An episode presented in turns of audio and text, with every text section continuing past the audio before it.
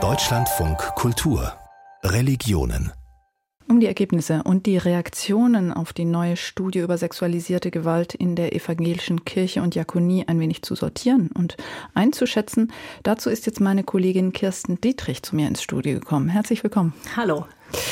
Wir sind vielleicht so viel kurz zu unserer Verortung beide in kirchlich geprägten Kreisen aufgewachsen. Wir haben beide evangelische Theologie studiert.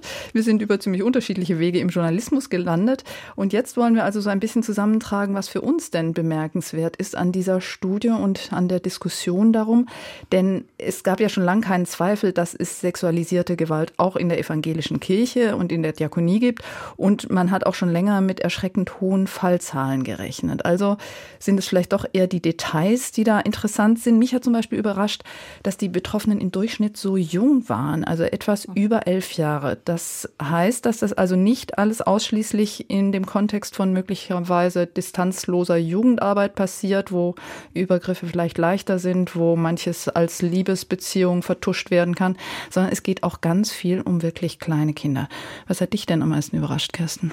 Ja, das mit dem Alter, das fand ich tatsächlich auch bemerkenswert. Ging mir ähnlich wie dir. Aber was ich auch interessant fand, war eigentlich, wie grundlegend die Auseinandersetzung mit dem Missbrauch Fragen stellt nach der Gestalt der evangelischen Kirche selber. Also in der Studie wurde mit den Betroffenen zusammen sowas wie eine typische Kultur des Missbrauchs auf protestantisch herausgearbeitet. Und die geht so, dass genau dieses lockere, evangelische, chaotische eigentlich das Ganze begünstigt. Also jeder und jede ist wichtig, wir reden alle miteinander und dabei vergessen wir irgendwie, dass dann doch auch ganz reale Machtstrukturen da im Gange sind, in deren Mitte dann gern der eloquente, charismatische, gut ausgebildete Pfarrer steht und der dann von den unklaren Strukturen profitiert und seinen Missbrauch damit äh, ja, etablieren kann. Und das, diese Unordnung eigentlich, die setzt sich dann fort auf der übergeordneten Ebene, dass eben die evangelische Kirche in Deutschland zwar eine Dachstruktur ist, aber eigentlich macht ja jede Landeskirche, was sie will. Und irgendwie ist man darauf stolz auch, dass man eben keinen Papst hat, der nach oben drüber steht. Und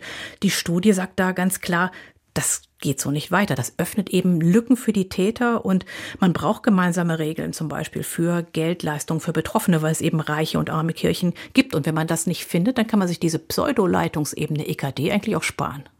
Ja, also da gibt es wahnsinnig viel zu tun und eben auch strukturell und kulturell zu verändern. Das haben die Betroffenen, finde ich, auch sehr mhm. stark gemacht, auch bei der Vorstellung der Studie.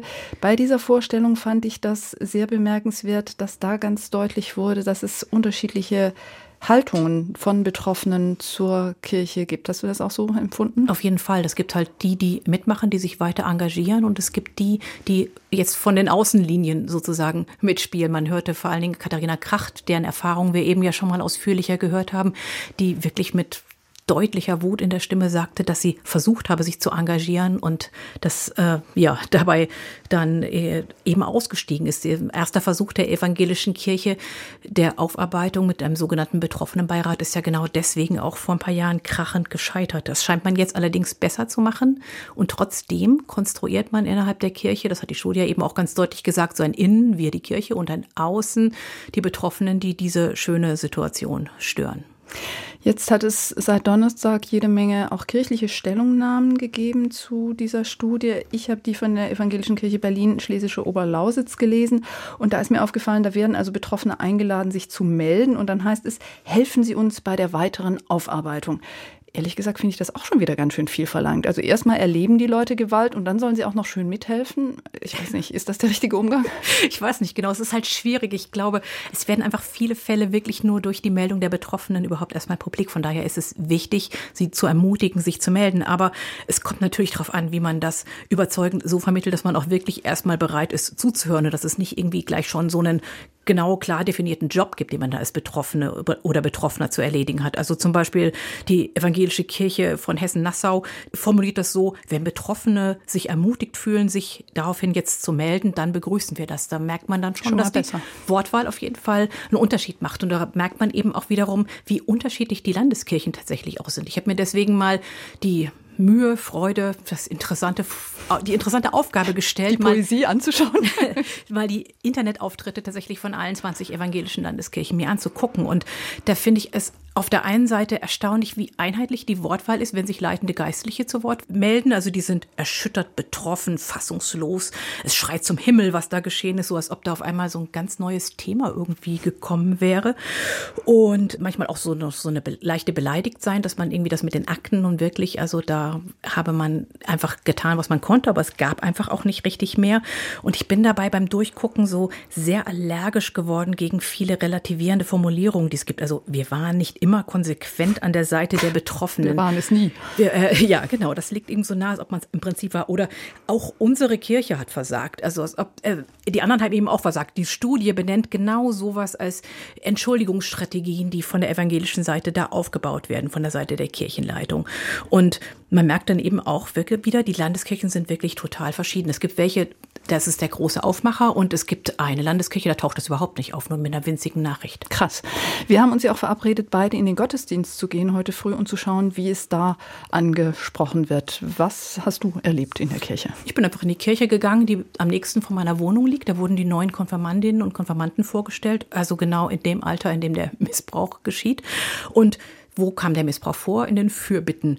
Vorgelesen von einer Konfirmandin. Gott möge die Täter erleuchten. Ich paraphrasiere ein bisschen zu ernsthafter Bitte um Vergebung. Ja, super. Hast du danach noch nachgefragt? Ja, das habe ich nachgefragt. Und die Pfarrerin sagte, ja, eigentlich wäre sie vor allen Dingen stinkwütend, weil sie glaubt, dass die Täter völlig ohne Unrechtsbewusstsein sind und sie habe sich gewünscht, da irgendwie einen Weg zu bauen dafür, aber vielleicht wären die Fürbitten doch nicht der richtige Ort. Sie würde mal über die nächste Predigt nachdenken. Du warst in einer etwas prominenteren Kirche? Ja, ich war in der Gedächtniskirche am Kudamm und da war auch eine prominente Predigerin, Pfarrerin Katrin Ochsen und die hat das doch ziemlich gut gemacht, muss ich sagen. Gleich am Anfang mit einem Schuldeingeständnis angefangen, Worte des Bischofs vorgelesen, dann folgte ein Gebet, in dem es hieß, wir bitten nicht um Vergebung, nur dass du Gott es weiter aushältst mit uns und unserer Kirche. Das fand ich nicht schlecht formuliert. Auch in der Predigt ist sie nochmal drauf eingegangen und in den Fürbitten nochmal. Und da ging es auch immer wieder darum, man müsse diese Selbstsicherheit verlieren, dass man eben die bessere Kirche sei. Ja, in der Kirche muss jetzt wahnsinnig viel passieren. Einerseits also Vereinheitlichung von oben, andererseits die Verbreitung in der Fläche. Wir haben schon über die EKD geredet, wir haben auch über staatliches mögliches Eingreifen geredet, vorhin mit Herrn Stein. Was siehst du denn jetzt als Aufgabe der Gemeinden jenseits des Sonntagsgottesdienstes? Naja, erstmal, dass sie das wirklich als Aufgabe der Gemeinden wahrnehmen, das Thema Missbrauch. Also es gibt ja diese sogenannten Bystander, also Zeugen von Missbrauch, Leute, die das irgendwie mitkriegen, die sich aber ihr schönes Gemeindeleben nicht kaputt machen wollen, weil sie irgendwie auch nicht direkt betroffen sind. Und diese Leute wirklich zu packen und die irgendwie dazu zu bekommen, wirklich aktiv etwas zu tun gegen Missbrauch bei sich in der Gemeinde. Also zum Beispiel mal zu gucken, was gibt es eigentlich für Orte, die Missbrauch ermöglichen in der Gemeinde. Also wer hat den Schlüssel für die Gästewohnung im Gemeindehaus oder wer darf eigentlich den Jugendkeller nutzen oder ganz solche konkreten Sachen auf der Gemeindeebene und das wirklich zu einer Aufgabe zu machen, die auch die ganz normalen, sage ich mal, Christen und Christinnen angeht. Das, glaube ich, ist die große Aufgabe und die große Herausforderung.